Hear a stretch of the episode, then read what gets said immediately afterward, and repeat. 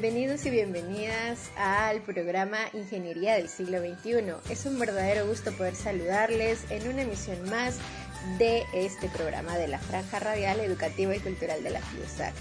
Aprovecho para agradecer también que estén viendo este live a través de las plataformas de USAC Facultad de Ingeniería y Universidad 92.1. Gracias gente hermosa también que nos escucha a través del dial 92.1 los días martes, jueves y viernes en punto de las 14 horas y los lunes a las 8 de la noche. Aprovecho este momento para hacer extensivo un saludo muy cordial de parte de nuestras autoridades, liderada por la ingeniera Anabela Córdoba, quien agradece la sintonía que usted tiene hacia estos contenidos que se generan en nuestra unidad académica. También le queremos hacer la cordial invitación para que pueda escuchar nuestros episodios, los que hemos subido a través de nuestro canal de podcast. Nuestro canal de podcast lo puede encontrar como Franja Radial. Estamos en Anchor, pero también estamos en otras plataformas como Spotify, como eh, los podcasts de Google, como Amazon Music, también en los podcasts de Apple y en Overcast cualquiera de estas plataformas usted puede encontrar los más de 100 episodios que hemos preparado para usted y que hemos estado promocionando porque ya estamos con nuestra cuarta temporada compartiendo con ustedes ese quehacer académico que se genera en nuestra unidad.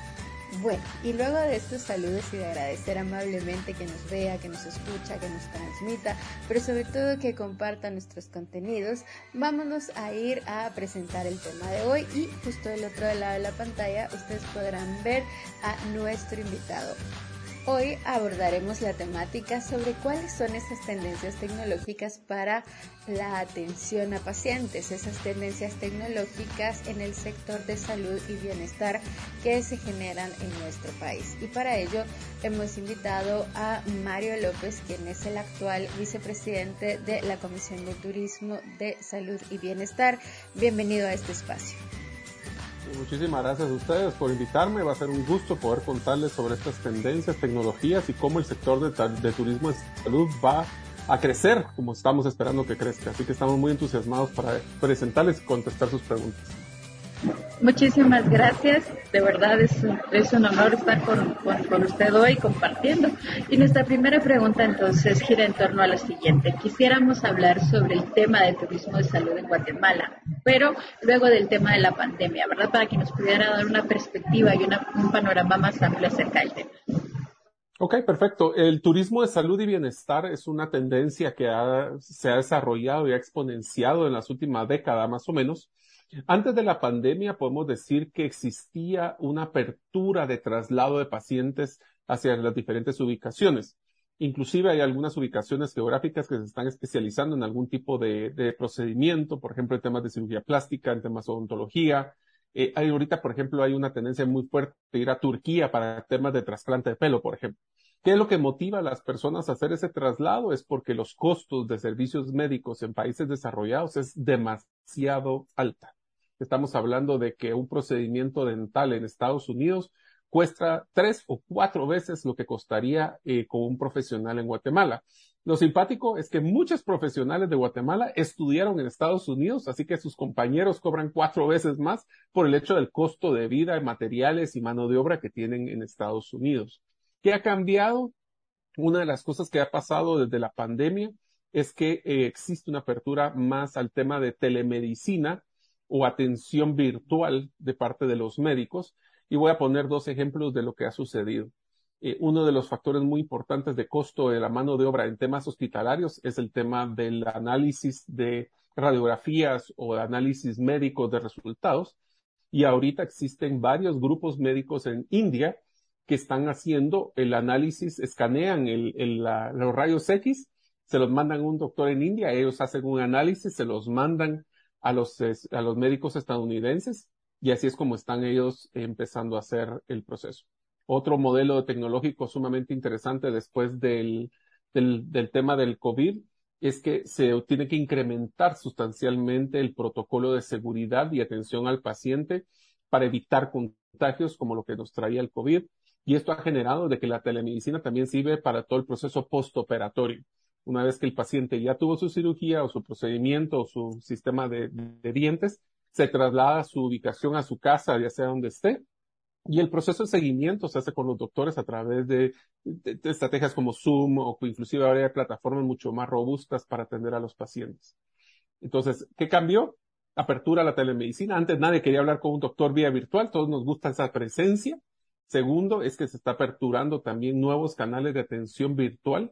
Y tercero, es el tema del cuidado y resguardo de la salud de los pacientes, promoviendo este tipo de cambios. ¿Qué cambió como esencia para el tema de turismo de salud y bienestar en Guatemala? Es que nuestros pacientes que pues, llamemos de extranjeros que vinieron a hacer procedimientos a Guatemala cambió su perfil radicalmente. Antes teníamos, aunque teníamos mucho movimiento de personas eh, que venían de Estados Unidos a hacerse procedimientos, eso se acabó. O sea, realmente llevamos tres años que no han venido mayor cantidad de pacientes. Lo que sí se incrementó de una forma sustancial son todas estas personas inmigrantes que están en Estados Unidos, que ya no tienen ese conflicto de conocer Guatemala y que vienen ahora a hacer procedimientos desde temas ontológicos, cirugía, ahora hasta temas psicológicos y de bienestar que están viniendo a Guatemala para hacer ese tipo de procedimientos. Cuénteme más de esto último, por favor, eh, Mario, porque está súper interesante. O sea, están, están o sea, me, decía que ya no lo están haciendo, pero lo están haciendo a través de la tecnología. Entonces, o, cómo va esto, cuéntenos un poco más. Ok, existen dos grandes bloques. Hablemos que es bajo el modelo del, de la Organización Mundial del Comercio, de, pone varias categorías del modelo de hacer servicios o exportación de servicios, pero hay dos especiales. Uno, que es cuando el paciente viene a Guatemala y hace sus tratamientos aquí a Guatemala, y el otro, que ha crecido sustancialmente, es nuestros hermanos guatemaltecos que están en Estados Unidos y lo que hacen es que pagan desde Estados Unidos procedimientos y tratamientos a sus familiares que están en Guatemala. Entonces, hay dos formas que se están haciendo este proceso de, de, de turismo. Ahora, cuando uno piensa turismo eh, de, de salud y bienestar, está pensando como platicábamos de temas de que vengo a hacerme los dientes, o vengo a hacerme una cirugía plástica, o tengo ahora eh, cirugías geriátricas, o vengo a ponerme trasplante de pelo. Pero una tendencia muy grande eh, se llama wellness en Estados Unidos, que es cómo puedo mejorar no solo a la persona, cómo veo a la persona de una forma holística, y no solo veo su cuerpo, sino que también su mente. Entonces existen muchos retiros de yoga, eh, temas de, de, tratamientos, chakras y pues pueden creer o no en eso, no importa, pero es un tema de tratamiento hacia la salud mental de los pacientes. Estamos encontrando una tendencia muy fuerte de ese tipo de turismo eh, para Guatemala porque tenemos mucha riqueza ecológica y mucha riqueza de áreas tranquilas y naturales que se están aprovechando para hacer este tipo de tratamientos están siendo muy exitosos y están creando nuevas eh, líneas de negocio para tratar de formas innovadoras. Le voy a poner un ejemplo que ahorita acabo de, escuchar que están haciendo, es yoga con cabras. ¿Qué tiene que ver las cabras? Pues nada, lo que pasa es que las cabritas se suben encima de la espalda y le hacen a uno como masaje. A ese nivel de, de coloquial se ha podido llegar a hacer el procedimiento de bienestar. Bueno, y es que esto que usted menciona ahorita sí que es bastante interesante, bueno, el, sector de salud y bienestar, ¿verdad? Antes, por ejemplo, pensábamos en un spa, o, porque que lo, hemos visto, o sea, hemos visto que hay gente que viene, pues busca estos sitios por los diferentes, eh, pues obviamente servicios, tratamientos, pero ahora se está extendiendo, se ha extendido un poco más y parece bastante interesante.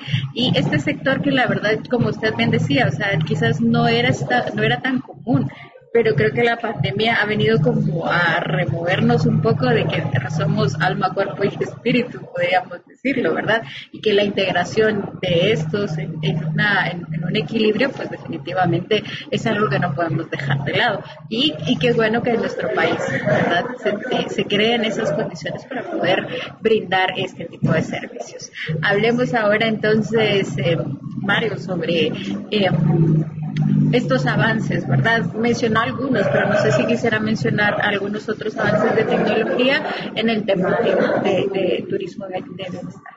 Sí, claro. Eh, ahorita hemos encontrado de que la utilización, la innovación y la utilización de nuevas tecnologías en el sector de servicios de salud está tomando un rol sumamente interesante. Voy a hablarles de tres tendencias muy interesantes que están saliendo. Uno es la tendencia de la virtualidad. Hablemos desde temas de metaverso hasta temas de eh, inteligencia artificial, eh, temas de realidad aumentada, realidad virtual. ¿Cómo es un ejemplo de esto? En un tema, por ejemplo, de cirugía plástica, cuando no puedo ver yo físicamente al paciente, los pacientes en algunas de las clínicas pueden mandar una fotografía, un video, eso se carga en un modelo de realidad virtual y se puede hacer el procedimiento quirúrgico virtualmente para enseñarle cómo va a quedar después del procedimiento. Otro de los temas que, la segunda tendencia que a mí personalmente me parece impresionante es todo el tema de impresión, eh, de lo que son impresoras 3D, eh, pero específicamente para prótesis. Prótesis dentales, prótesis, eh, voy a poner un caso extremo, pero me pareció espectacular. recientemente hubo una persona que estuvo, que vino desde Estados Unidos a un tratamiento porque había sido mordido por un perro y le tuvieron que hacer una prótesis de especial de hueso impresa en 3D, que le pusieron esa prótesis en el, para cubrirle parte de su maxilar, que fue lo que se le, pues, se le dañó.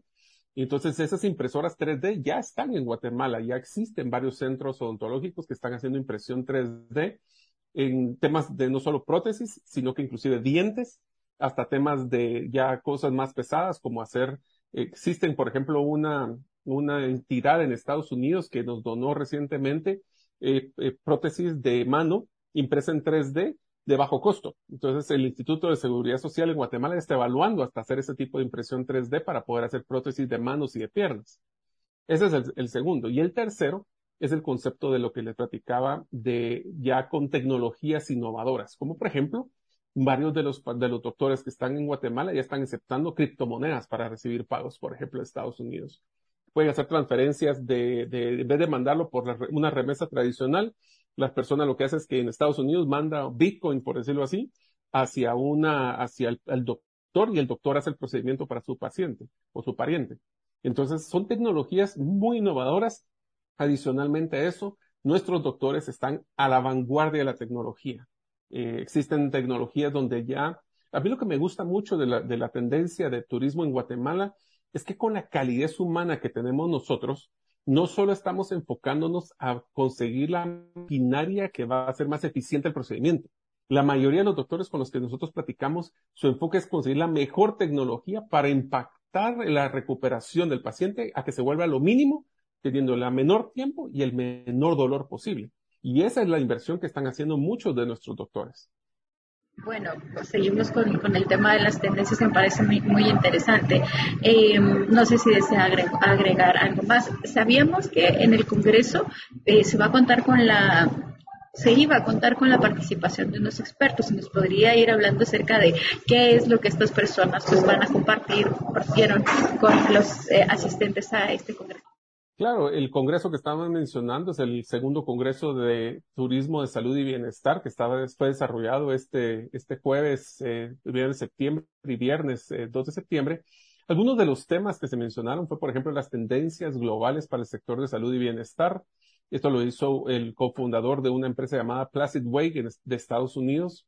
Eh, tuvimos personas regionales como lo que nos hablaron en la revolución de la medicina personalizada. Y esto es algo que es bien interesante, que solo quisiera hacer mención.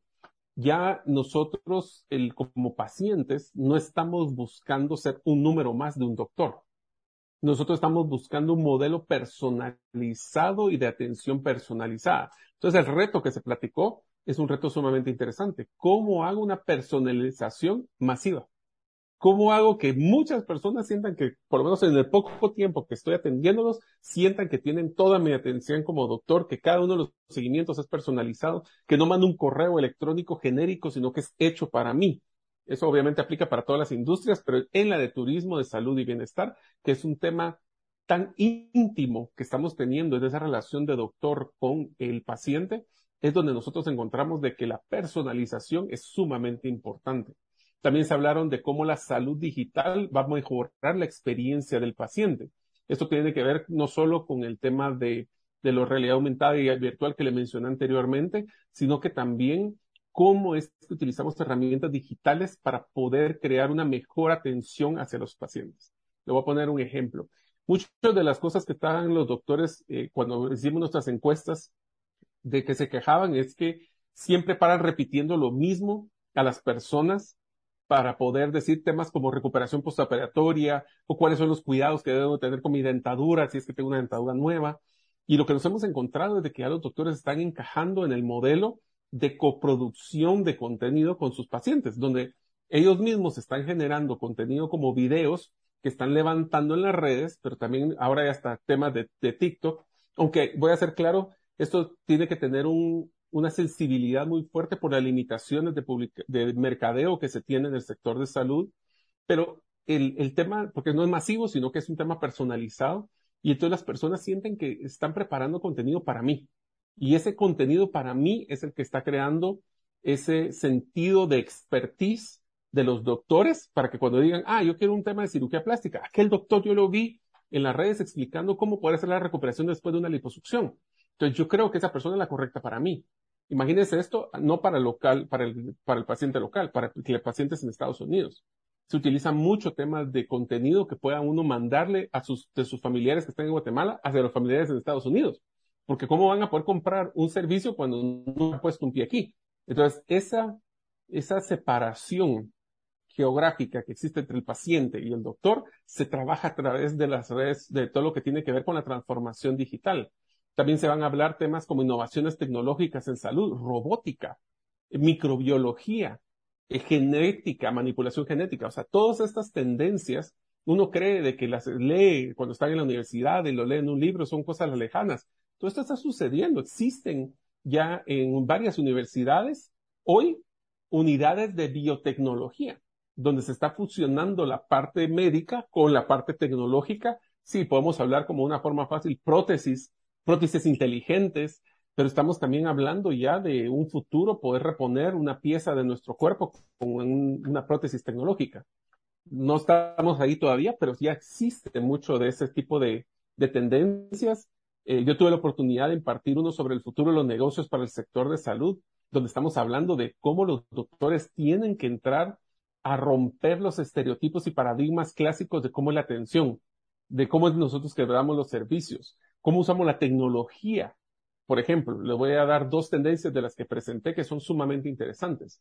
Todo el tema de servicios médicos, pero con sostenibilidad ecológica. Algo que usualmente no encajaría como sostenibilidad ecológica con un servicio médico no tiene nada que ver.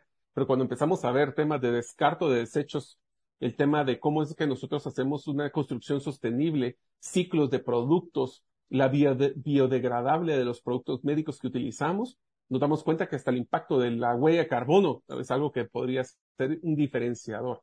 La otra de las tendencias que estamos encontrando es que estamos hablando de los, de lo que se llama el micronicho. El micronicho es de que el, decimos un doctor de todo es un doctor que en nada. O sea, necesitamos que los doctores tengan, se reconozcan o sean conocidos con su propuesta única valor por una cosa y que lo repitan y lo repitan y lo repitan. Entonces, ¿cómo hacemos una estrategia de crear un podcast, de crear un, un modelo de canal de TikTok o cualquiera de estos donde los doctores se dan a conocer por su especialidad. Ya no es, ya decimos que es un requisito el tener los títulos y las certificaciones. De ahí para arriba, ¿cómo te diferencias? Entonces, estas son de algunas de las tendencias. Tuvimos también varias ruedas de negocio, vinieron personas, que esto es bien interesante, del extranjero, que son facilitadores médicos, y lo primero que estaban preguntando es, ¿Por qué Guatemala? Porque usted es diferente. ¿Por qué debería traer mi paciente aquí? Y no podemos dar la misma respuesta. Tenemos em, un vuelo directo de dos horas desde Miami, o porque estudié igual que en Estados Unidos, o tengo varios títulos de ese tipo. Tenemos que buscar ahora una diferenciación adicional y es parte de lo que la tecnología es uno de esos, por ejemplo. Finalmente, también hablamos de las tendencias y la formación digital para los profesionales de salud. Nosotros una de las cosas para que ustedes sepan también, y es importantísimo para la universidad que también esté consciente, es de que una de las cosas más difíciles para crecer cualquier servicio médico en, una vez que quiere explotar es tener la mano de obra calificada, médica, bilingüe. Eso es sumamente complejo. O sea, nosotros tenemos un déficit claro de, por ejemplo, enfermeras bilingües o asistentes médicos bilingües.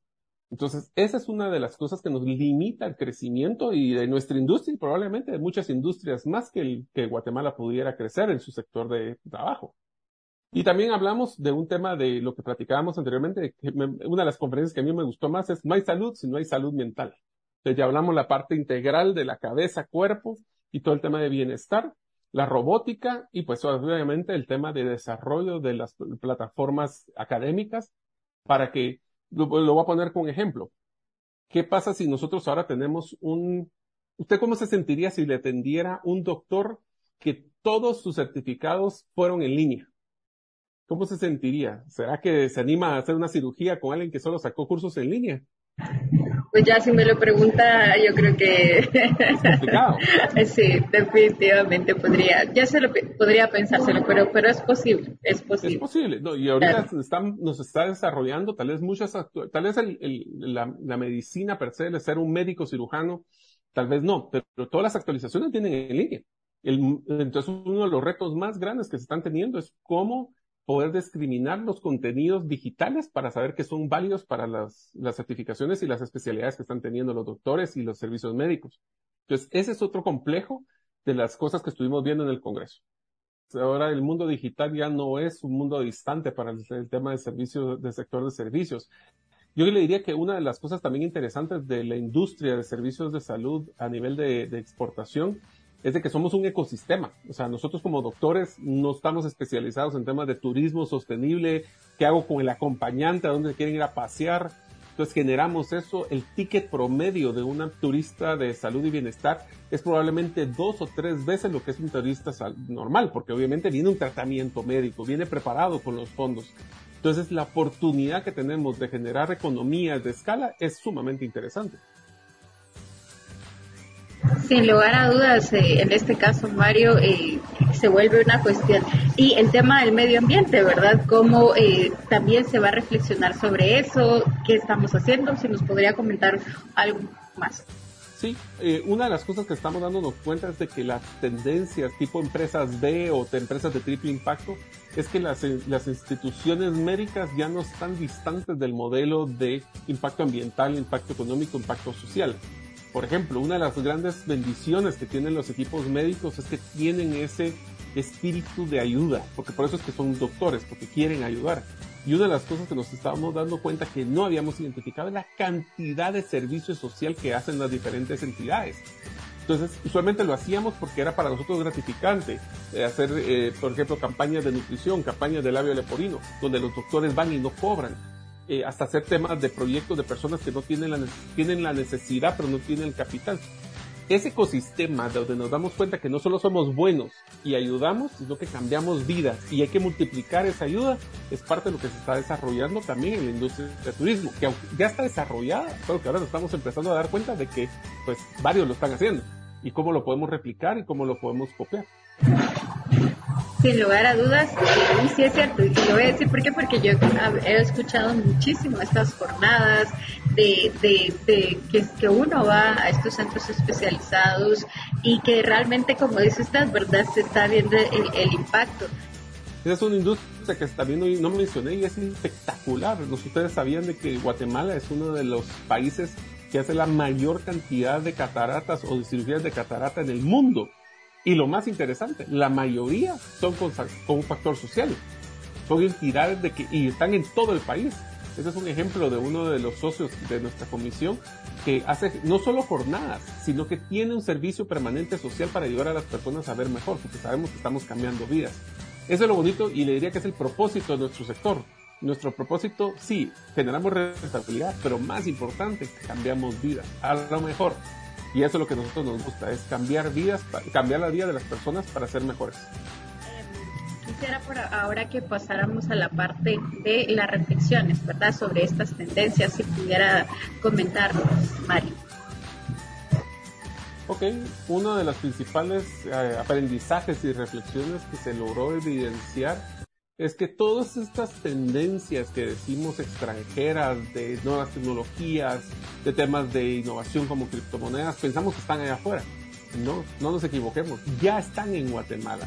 Lo interesante es cómo ustedes, eh, como estudiantes de la universidad, van a poder tomar esa, esa tecnología, mejorarla y volverla un factor diferenciador. Creo que nosotros tenemos un gran reto que sigue siendo un reto para todo el país con el tema de imagen país, pero una vez que las personas conocen, ya sea porque tienen una relación de vínculo familiar como los inmigrantes, o el tema de que las personas que vienen a Guatemala a hacer negocios y se encantan del país, créanme que tienen toda la intención de venirse a hacer procedimientos porque tenemos los profesionales de calidad, tenemos la calidez humana.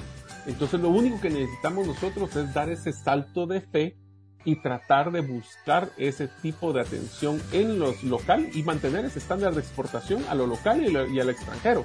O sea, es trivial para nosotros si es de afuera o de adentro, a todos se les debe atender y se les atiende de la misma forma.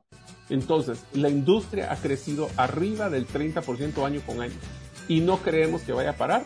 Necesitamos talento de calidad bilingüe, así que si ustedes tienen aprovechar, aprovechando para poder estudiar el idioma inglés con lo que estén estudiando, ya les da un valor agregado. Así que yo espero que todos ustedes tengan, vean este sector como uno pujante de crecimiento, que da trabajo, que da divisas, pero más importante, que cambia vidas.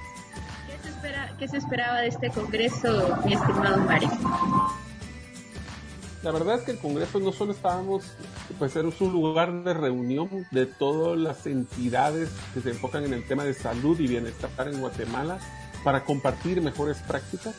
También hemos hecho, se tuvieron mesas de trabajo, se acercaron esos esas personas que traen turistas desde el extranjero con, para que conocieran la oferta de, de, servicios en Guatemala, lo cual fue un éxito también porque hicieron visitas durante casi tres días a diferentes clínicas, hospitales, sanatorios, entidades de bienestar, que lo que hicieron fue enseñarles lo que les acabo de decir, que es la verdad. No me la crea, véalo.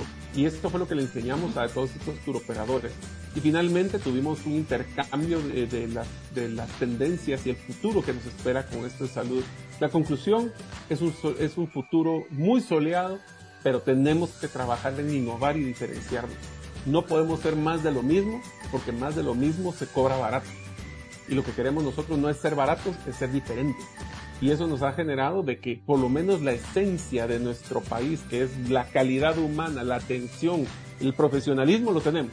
Nos falta ese último empujoncito a, utilizar tecnologías nuevas, innovadoras, diferentes, y eso es lo que nos ha generado este Congreso. Una visión que el futuro se puede lograr, solo tenemos que tener la valentía de poder ir a buscarlo. Imagínense con el tema de la robótica, la biomedicina, o sea, realmente son temas que hoy en día pues son, no son tendencia, es como la realidad que vivimos, ¿verdad? Cuando usted decía, por ejemplo, alguien que ha perdido una mano, ha perdido una pierna, ahora ya se puede generar una prótesis que puede, en este caso, eh, solventar esa, esa, esa falta dentro del cuerpo, ¿verdad? Y con la inteligencia artificial, pues definitivamente podemos eh, ver, ahí sí que milagros diría yo en, en, muchas vidas. El tiempo se nos ha ido como agua entre las manos, de verdad que, que charla más bonita. Ay, gracias Marlene porque siempre nos envía a voceros con, con con muchas buenas historias y muchas buenas noticias. ¿Cuáles serían sus reflexiones finales, eh, Mario? De que definitivamente nosotros tenemos una oportunidad para crecer sustancial, exponencialmente el tema del turismo de salud y bienestar. Creo de que tenemos una cantidad tan pequeña del mercado internacional que solo tenemos, como les digo, diferenciarnos y poder tomar las nuevas tecnologías como una oportunidad de, de luchar como que fuera David con Goliat podemos ser los pequeños en tamaño, pero ser los grandes en innovación y eso va a hacer que Guatemala prospere generando trabajo y generando oportunidades para muchas personas.